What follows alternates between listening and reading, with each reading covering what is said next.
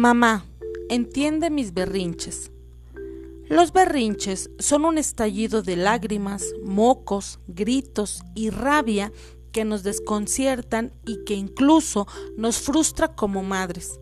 Sabemos que puede resultar desesperante intentar calmar a nuestra pequeña criatura colérica, pero el modo en que gestiones estas explosivas situaciones marcará el futuro emocional de tu niño.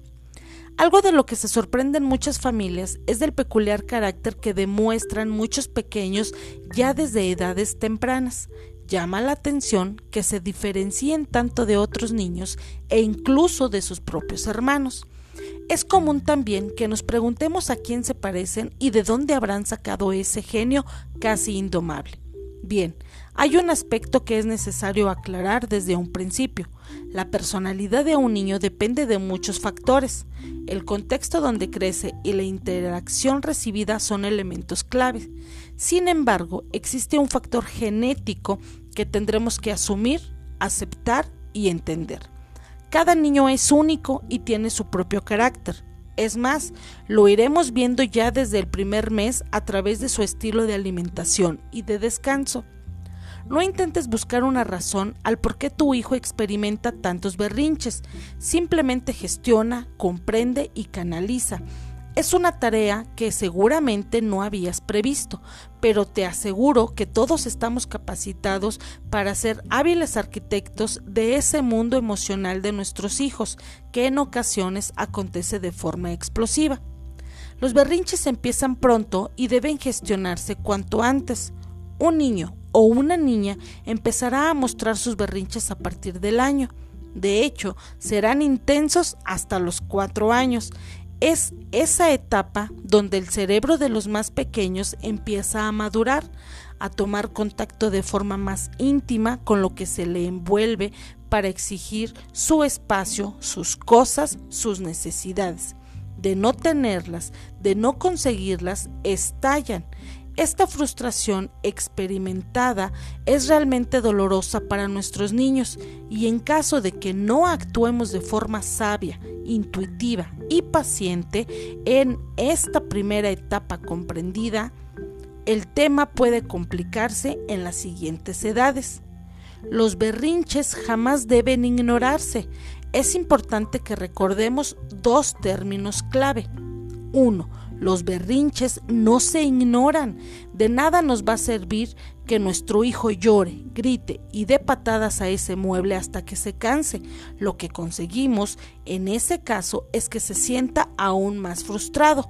Y dos, no debemos intensificar los berrinches, es decir, responder con gritos aumenta más la carga emocional en ambas partes, en nosotros y en los niños. Debemos tener claro un aspecto. Desde el primer año hasta los tres años, nuestros hijos no son conscientes de lo que les ocurre, se sienten sobrepasados por su mundo emocional y piensan que lo que les sucede no tiene solución.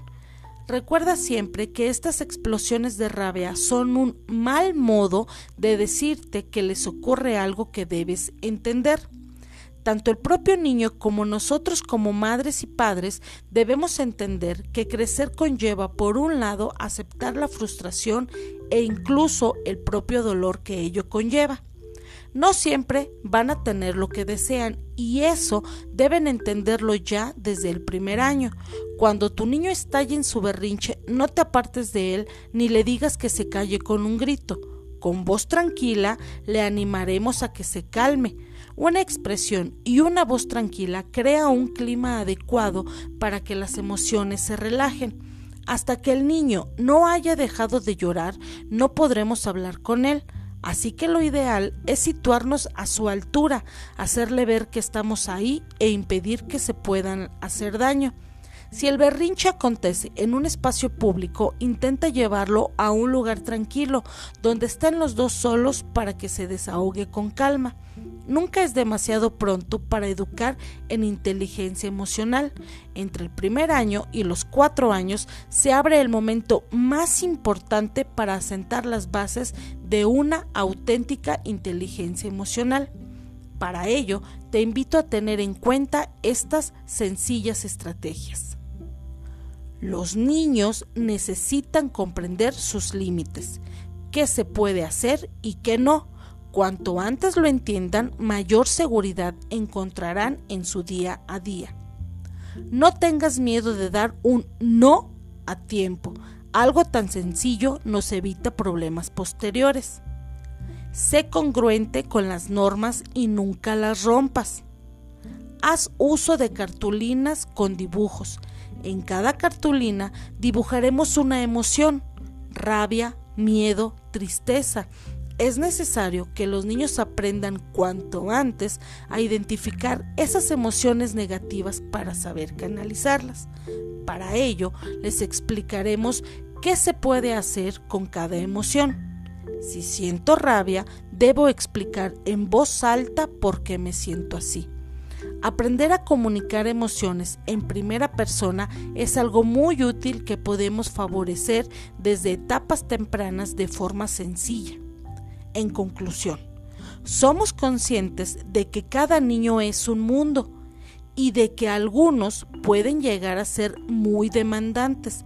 Sin embargo, recuerda, el secreto está en tener paciencia, ser siempre cercanos y afectivos y entender que la educación emocional con un niño empieza desde el primer día en que lo sostienes en brazos.